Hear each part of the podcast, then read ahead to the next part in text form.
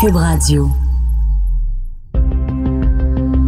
Allô, je m'appelle Élodie Gagnon et je suis la réalisatrice de Pourquoi Julie. Pendant que j'ai toute votre attention, je veux vous parler de Polysleep. C'est une entreprise d'ici, vraiment cool, qui fabrique quelque chose dont tout le monde a besoin, des matelas. Tous leurs matelas sont faits ici, au Québec. C'est fait avec une mousse hybride, viscoélastique, ventilée et antimicrobienne. Ça, c'est beaucoup de mots pour dire que c'est fait avec une mousse qui épouse les formes de votre corps tout en offrant un maintien ferme et que ça respire. Et parce qu'on est au 21e siècle, tout se fait en ligne, ce qui veut dire moins d'intermédiaires entre vous et votre matelas et donc un matelas moins cher au bout du compte. En plus de ça, les matelas Polysleep sont acheminés dans de jolies boîtes vraiment compactes, donc moins d'emballage superflu. Vous êtes pas sûr encore? Eh bien, sachez que vous pouvez essayer le matelas Polysleep de votre choix pendant 100 jours. Et après, si vous n'êtes pas satisfait, vous avez juste à le retourner, sans frais. Mais ça, je sais que ça n'arrivera pas. Polysleep accorde aux auditeurs de Pourquoi Julie un rabais de 100 sur n'importe quel matelas avec le code JULIE100. Juste entrer le code quand vous commandez votre matelas en ligne au polysleep.ca. Il y a aussi un rabais de 10 sur l'oreiller Polysleep avec le code promo JULIE10. Tous les détails de cette promotion sont dans les notes de l'épisode qui commence à l'instant.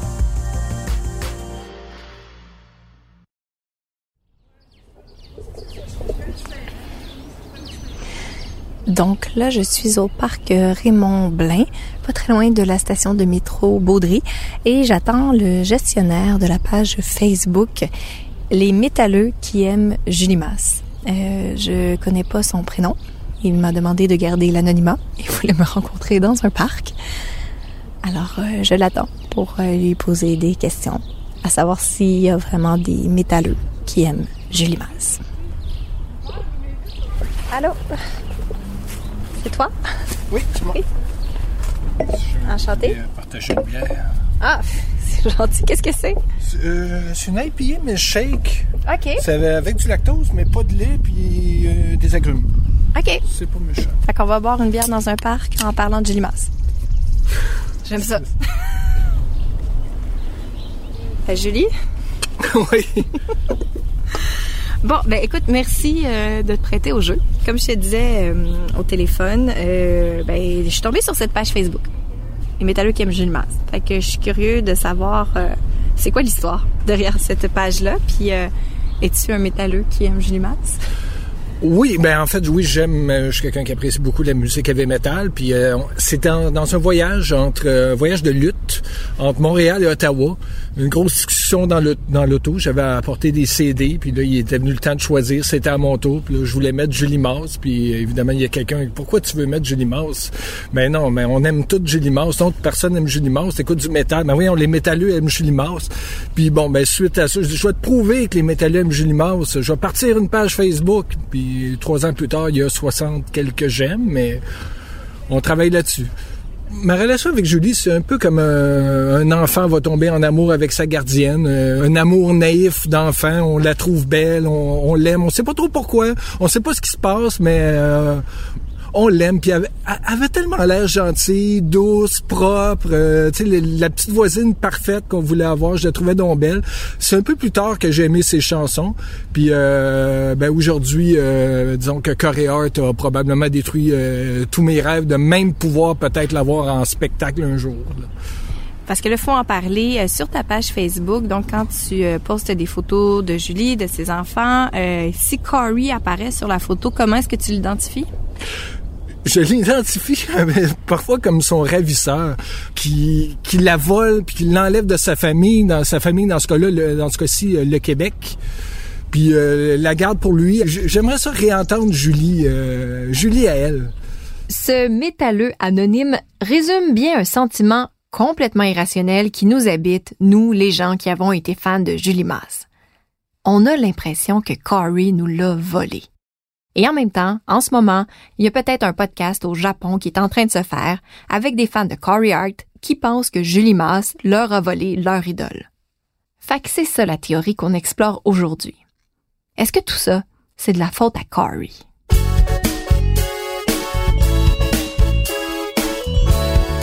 Je m'appelle Émilie Perrault. Je suis journaliste culturelle.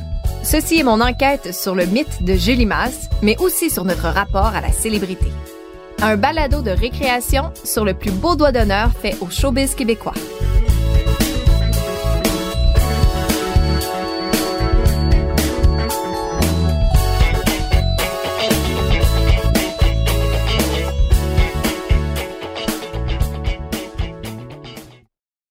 Dans le dernier épisode, on s'est quitté juste après la rencontre entre Corey Hart et Julie Masse. Pour les plus jeunes, Corey Hart, c'est le monsieur dont la chanson Never Surrender joue au début de la troisième saison de la série de Netflix Stranger Things.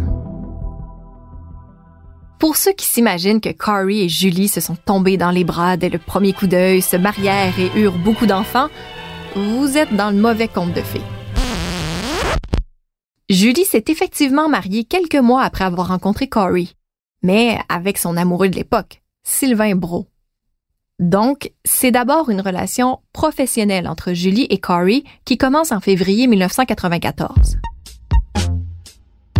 Pour situer le contexte, à cette époque, Corey est toujours une méga star, mais son dernier album, paru en 92, est celui qui s'est le moins vendu. Corey vit une panne de création quand il accepte pour la première fois d'écrire pour une autre artiste que lui, Julie Masse. Son mandat Composer une chanson. Il en fera finalement cinq. Le travail se fait en étroite collaboration, particulièrement pendant l'enregistrement au studio de Nights, qui dure six semaines. Bon, maintenant, soyons francs. Qui a écouté l'album Circle of One? Qui? Même moi, je suis pas certaine que je l'avais déjà écouté une fois au complet avant de travailler sur le balado. En fait, je connais une seule personne qui l'a fait de son propre gré en 1994. Ben, écoute, je suis étonnée parce que les, gens ont pas aimé cet album-là. Simon Boulris, auteur jeunesse, chroniqueur, mais surtout ici en tant que mon ami que j'aime parce qu'il y a juste lui pour retenir des anecdotes comme la suivante. Moi, c'est drôle, je, conserve un souvenir très très clair quand l'album a été lancé à Salut Bonjour. J'écoutais la télévision ce matin-là et euh, à l'époque, c'était euh, Guy Mongrain qui animait et il avait dit un commentaire un peu mon oncle. Il avait dit « Oh, elle s'est levée bien vite à matin puis elle a juste eu le temps d'attacher un bouton de sa chemise. » Parce que c'était ça le cover, elle avait juste un bouton, puis je trouvais que c'était élégant, puis un peu sexy, c'était comme parfait pour faire une intro euh, sur le marché américain. Il y a dix chansons sur l'album, mais on va concentrer notre analyse sur le succès potentiel qui ressort du lot. La chanson, à notre avis très sous-estimée, One More Moment. En voici une version commentée par Simon Boulris. On n'est pas dans l'acrobatie. On n'est jamais dans l'acrobatie avec Julie Mars. Et c'est pour ça que je parle de modestie. Je pense qu'elle est consciente de son range vocal, qui est très intéressant. Elle a une voix très juste, très belle. Je pense qu'elle elle en a usé avec intelligence, avec... Euh, vraiment de la parcimonie dans les acrobaties. Là. Il y a des petits effets subtils dans certaines chansons, mais c'est toujours très délicat. Mais ça, réécoute One More Moment. Ah, avec grand plaisir. Acrobatie modeste. Habile. Ouais. Dans la douceur, acrobatie douce. Une acrobate toute délicate. C'est une funambule. C'est une funambule, voilà. Céline fait du trapèze, ben Julia fait du funambule. Elle est fâchée à la fin, elle en veut un autre moment. Ben fâchée, c'est Julie. Elle est fâchée avec humilité, avec modestie. Elle est moins bonne humeur. Elle est moins bonne humeur. Elle sourit quand même un peu dans ses... ah, puis le petit piano, là.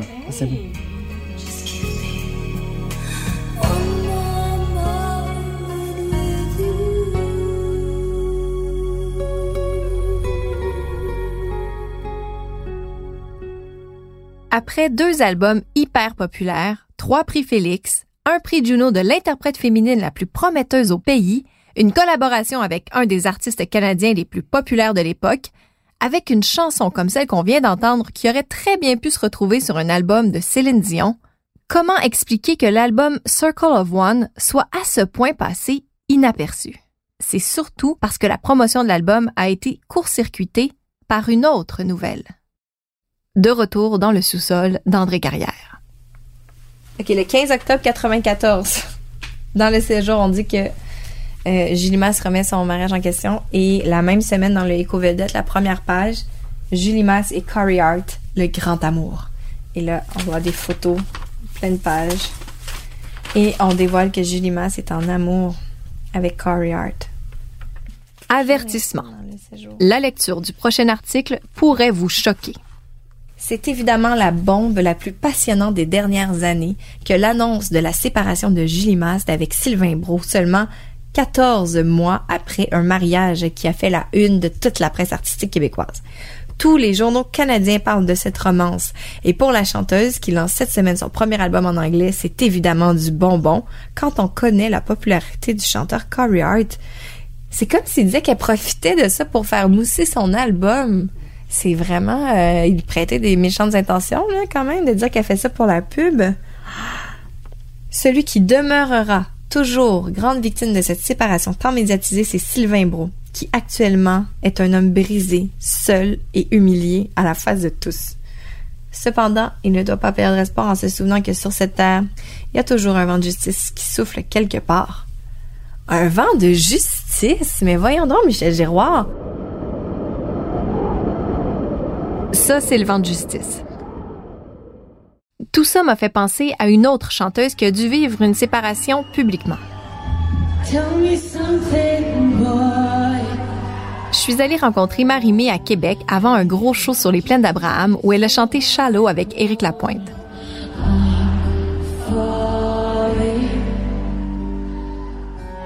Vêtue d'un survêtement fluo, casquette sur la tête, sans maquillage, elle m'a raconté comment tu te sens quand ta séparation est un sujet au bulletin de nouvelles. On peut jamais vraiment se préparer à faire l'annonce parfaite d'une séparation. peu importe comment tu dis ça, peu importe si tu essaies d'avoir les bons mots à bonne place, j'avais jamais traversé ça. Fait que je l'ai fait avec mes connaissances, avec en même temps euh, euh, le respect pour moi de dire, écoute, sais, je, ne répondrai pas à des questions. Ça voulait pas dire que j'allais jamais répondre à des questions. Ça voulait dire que pour ce moment-là, j'avais besoin de le vivre moi-même. Euh, chose qu'on m'a reproché, euh, notamment justement euh, Nathalie Petrovski. Ici, Marimé fait allusion à un article de Nathalie Petrovski paru dans la presse en janvier 2016 dans lequel elle disait que Marimé devait rendre des comptes aux médias sur sa séparation. Pour vrai, Nathalie s'est beaucoup fait critiquer sur cet article. C'est plat de sentir que notre vie nous appartient plus nécessairement. C'est, c'est tough, mais en même temps, c'est vrai que ça fait partie de, de, de ce qu'on fait. Puis il faut, faut, faut être prêt à ça. Non seulement Marimé et Julie Masse ont vécu des séparations médiatisées, elles ont toutes les deux rapidement fondé une famille avec leur nouvel amoureux. Et ça, ça change bien des choses. J'étais bien chez moi avec ma fille. J'étais bien dans la forêt avec mon lac, avec mes petites affaires, à faire du sport à tous les jours, à être heureuse en tant que femme et non pas définie par mes accomplissements, chose que j'ai toujours fait euh, dans les 15 premières années de ma carrière. C'était ma carrière va bien, moi ça va bien. C'était un plus un égale deux.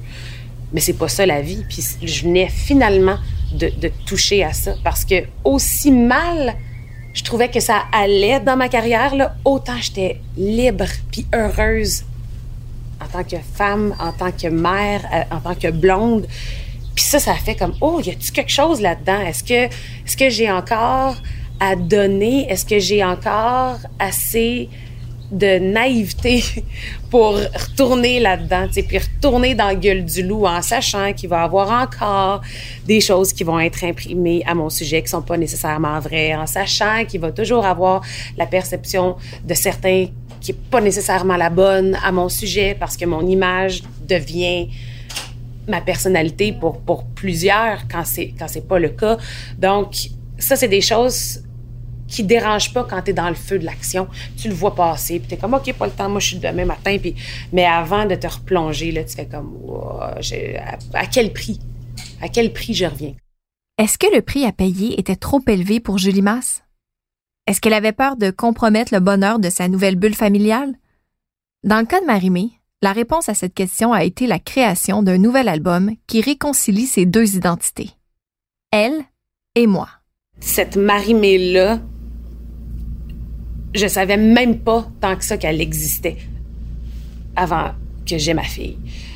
Puis c'est là que j'ai fait oh là là, écoute, je peux me sentir accomplie puis heureuse dans ma vie. Puis les moments où je me sens le plus heureuse, c'est les moments où il n'y a personne autour de moi, il y a juste les gens que j'aime, puis il n'y a pas de pression, il y a pas... Puis cette Marie-Mélanie n'a pas le goût de gérer la pression non plus. fait qu'il y a ça, cette entité-là. Puis je pense que la fille qui écrit les chansons, ça, c'est, c'est moi, mais elle, par exemple, c'est elle qui va les chanter, puis c'est elle qui va en avant de la scène, puis c'est elle qui a toute l'attention, puis qui en a jamais assez. Je veux dire, moi, sur une scène, je, je prends toute la place, peu importe qui est à côté de moi, je sais que c'est plus fort que moi. Je me contrôle pas, je suis libre. Quand je suis, quand je suis sur une scène, je me sens invincible, je me sens sur mon X. Je sens que c'est pour ça que, que je suis née. je pense que on a un calling dans la vie. Moi, la scène, c'est plus fort que tout. Moi, ce que j'entends, c'est que le moment où elle est le plus heureuse, c'est avec sa famille. Mais cette fille-là ne peut pas ne pas être sur la scène. Alors, Comment on fait pour concilier les deux choses qui nous remplissent le cœur à rabord? Je vais toujours avoir là, un trois jours là, où je suis avec ma fille du matin au soir.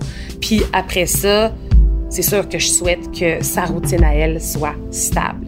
Fait la garderie, ma fille est quand elle est à la garderie. Quand moi je suis en tournée, c'est son papa qui est à la maison tout le temps. On fait nos horaires en fonction qu'il y a toujours un ou l'autre qui soit là.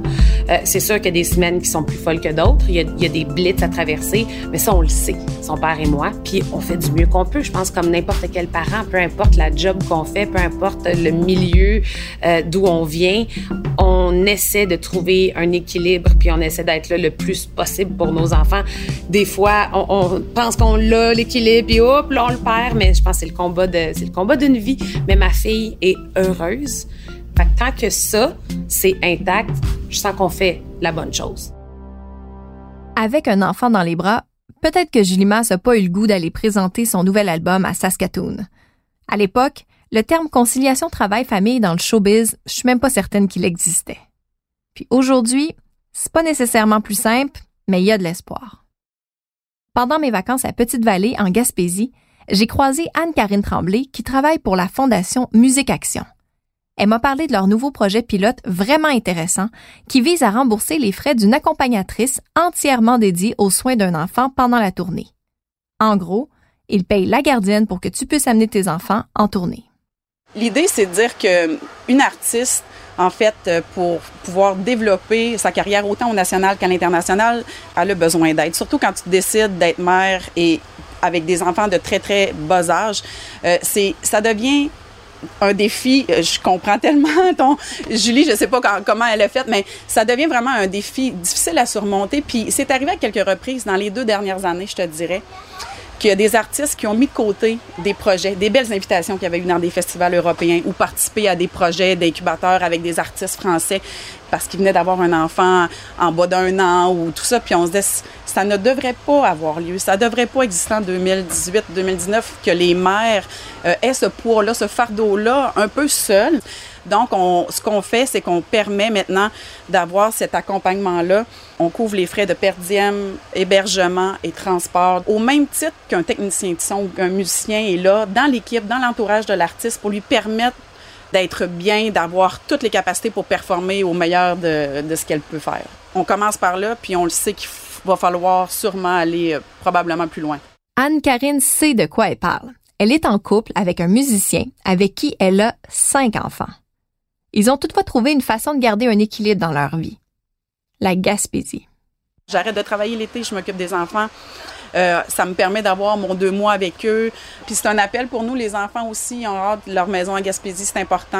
Euh, c'est leur famille ici, c'est une communauté. Hein? Donc euh, tout le monde les connaît, ils ont vu grandir. mon premier a 13 ans, mais il était ici à un mois et demi quand j'ai accouché. donc ils, ils, sont nés ici un peu, ils font partie de la famille, vraiment. C'est un peu comme tes Bahamas à toi. oui, c'est mon sud à moi, c'est mes Bahamas, comme Julie. Ça me rassure de voir qu'on peut créer sa propre conciliation travail-famille. Il n'y en a pas de bonne réponse. Il y a juste notre réponse.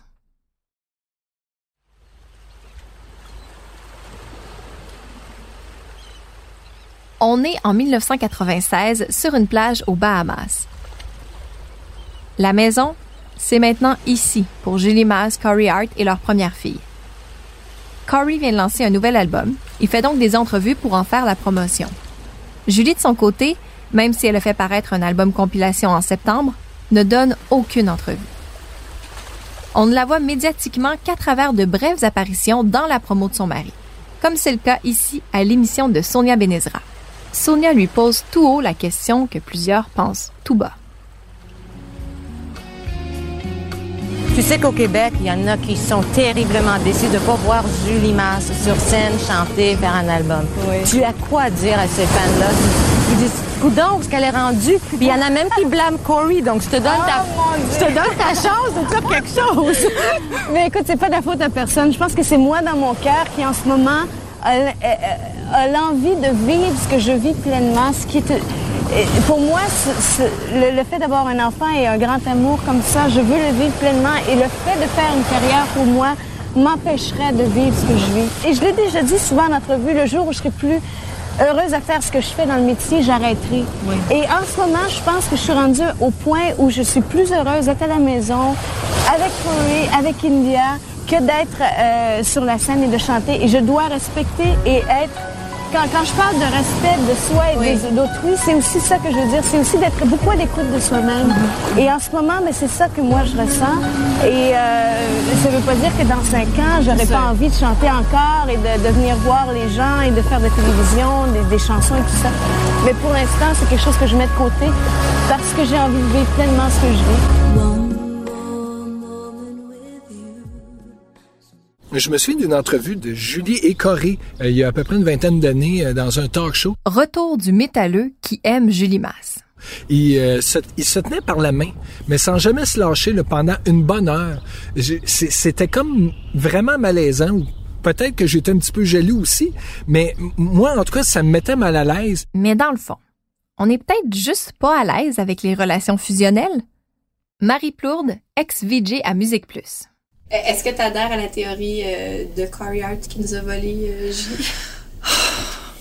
C'est ma réponse. je, je pense que Julie, euh, quand elle est tombée en amour avec lui, elle savait ce qu'elle voulait aussi. Puis, euh, non, non, je pense pas que. Est-ce que je peux interpréter ton soupir comme c'est un peu réducteur de penser qu'une fille est pas capable? Ben, c'est c'est exactement ça. Tu as tout à fait interprété mon soupir. Soupir de Parce qu'il y a des gens qui disent ça, qui disent vraiment comme, ben c'est ça, c'est, euh, elle fait ce que Corey lui dit, puis euh, Non. Non, non, non, je n'adhère pas. Je n'étais pas là, mais euh, je trouve que ce serait vraiment là, vraiment, vraiment réducteur. Au contraire, je pense qu'elle était tannée de se faire dire quoi faire, puis que là, ça, ça la tentait, ça lui tentait. C'était un projet qui l'allumait, puis elle a fait euh, au revoir tout le monde. Non, je trouve au contraire que c'est c'est un beau statement. Je suis assez d'accord avec Marie Plourde.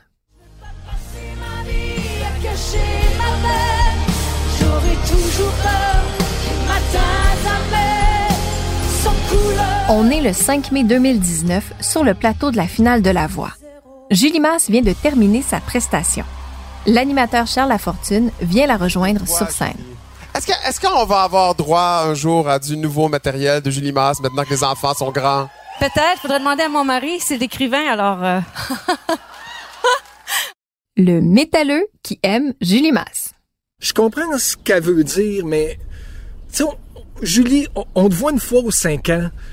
Dis pas qu'il faut que tu demandes à ton mari, là. Ça fait juste euh, alimenter un peu plus euh, de nos théories euh, loufoques, là. OK. Ici, on va prendre le temps d'analyser la phrase. C'est sûr que ça nous heurte en 2019 de dire que tu vas demander à ton mari. Mais d'abord, je pense que Julie a été surprise par la question. Après l'enregistrement, voici ce qu'elle a dit à la journaliste Marie-André Poulain de TVA. Et là, Charles a parlé peut-être de nouveau matériel.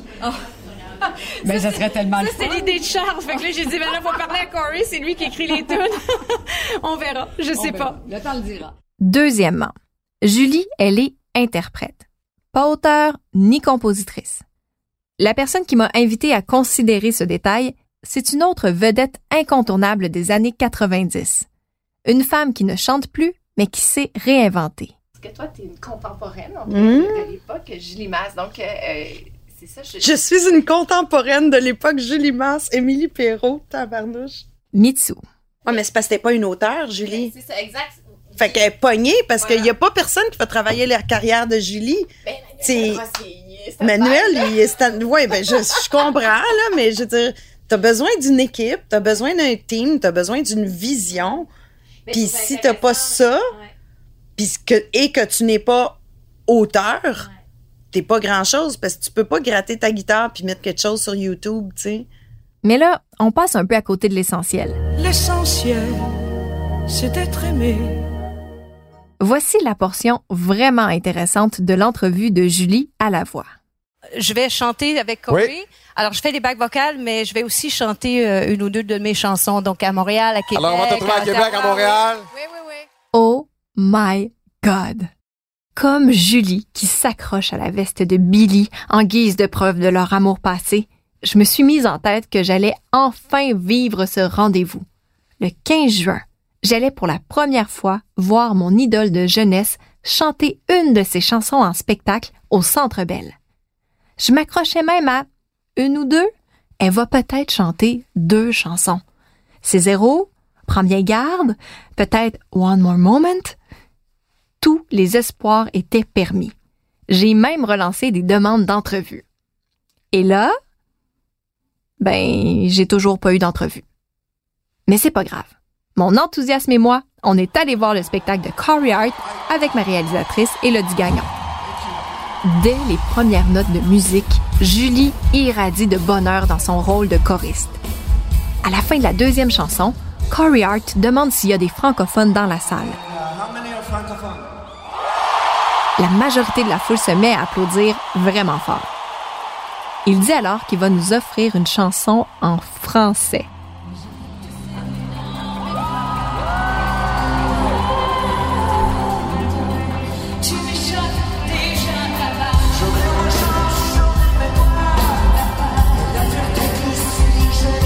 Bon, c'est le duo Là-bas de Jean-Jacques Goldman qui fait avec Julie. Julie est impeccable, mais j'avoue que je suis restée un peu sur ma faim. Moi, j'attends ma toune de Julie. Puis, plus rien. Bon, c'est pas tout à fait vrai. Julie s'est donnée dans son rôle de choriste comme personne. Toujours souriante, elle danse, elle garde le niveau d'énergie pendant tout le show, même si mon boulris mettrait pas autant d'entrain. Et Corey a passé la moitié du show à nous dire à quel point c'est une femme extraordinaire. Je suis d'accord avec lui, mais moi, c'est la chanteuse que je voulais voir. Sur le chemin du retour, j'ai réfléchi à tout ça avec Elodie. Ça enregistre-tu, ça? Fait, Émilie, comment t'as trouvé ça, le show de Corey Hart? Ben c'est ça, c'est un show de Corey Hart. Et là là! Pourquoi elle a pas chanté?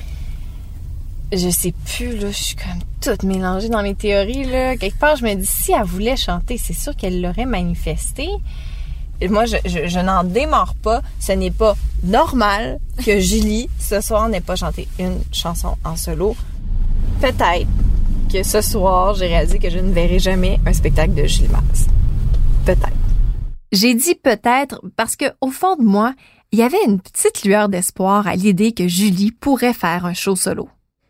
Puis Manuel Tadros l'a un peu alimenté.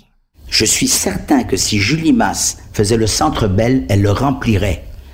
Un soir, Julie Masse revient au Centre Bell puis elle fait ses succès, c'est fini, c'est mort. Toutes les personnes de 30 à 50 ans, ils vont être là, ils vont chanter les chansons par cœur. C'est, tu sais, c'est fou. Mais toi, tu pourrais-tu le produire? Non! Tout ce bel enthousiasme a été anéanti par la femme d'affaires Mitsu. Un show, un soir, combien ça coûte pour être au top de ce que tu veux représenter, de répétition, de musicien? Tu fais même pas de cash avec un show un soir. Ça fait bien plaisir au monde, mais toi, tu vas t'être fait chier puis tu vas avoir angoissé pendant six mois avant pour en faire la promotion de ce maudit show-là. Puis tu sais, fait que non, ça vaut pas la peine. Je me suis trouvée bien simple, comme on dit au Saguenay. Pour vrai, j'avais pas pensé à ça. Et c'est peut-être plus compliqué qu'on pense pour une chanteuse qui a fermé la porte sur une carrière de la réouvrir sans blessure. C'est un love-hate relationship incroyable. Incroyable. Parce que tu veux tellement, puis tu veux tellement être au top de ta forme, de ce qui se fait en ce moment, de donner l'ultime aux gens, que tu peux souvent être très déçu des autres ou de toi-même, tu sais. Mais, euh, mais donc, encore maintenant, je pense qu'il faudrait que ça soit extrêmement différent pour que je ne vive pas ça d'une manière négative. Même euh, la Saint-Jean, je l'ai fait l'année dernière. Puis les gens étaient super contents. Puis moi, j'étais en tabarnane quand je suis sortie de la scène. J'étais pas, j'étais pas bien. C'était pas ça que je, c'était pas encore assez bon pour moi. Et c'est toujours la même histoire.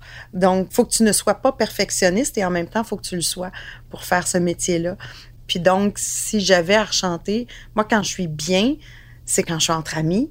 Avec mon chum, on a un band, on chante pour des anniversaires. C'est hyper agréable, mais je chante pas mes chansons à moi. parce que là, ça me replonge dans quelque chose d'autre. Donc, si j'avais à faire quelque chose de solo, ça serait une petite expérience dans un petit théâtre avec une guitare puis un piano. je pense que là, ça m'irait très bien parce que je pourrais faire évoluer la chanteuse et non la garder à la même place. Puis c'est ça qui est, probablement énervant pour Julie d'avoir à chanter ces mêmes Christy tunes. Puis la seule différence, c'est les rides ou c'est le style. Ou, tu sais, je dis, non, mais c'est ça pareil.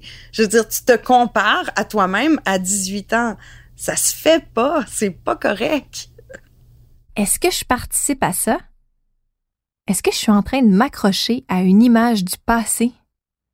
Je me rappelle qu'à la toute fin du spectacle du 15 juin au Centre Bell, Corey Hart a remercié tous les musiciens qui l'accompagnaient. Rendu à Julie, il l'a présentée comme Julie Mass Hart. Pas de scandale ici, c'est une tradition bien commune chez les anglophones de prendre le nom de son mari. N'empêche. Et si Julie Mass n'existait plus?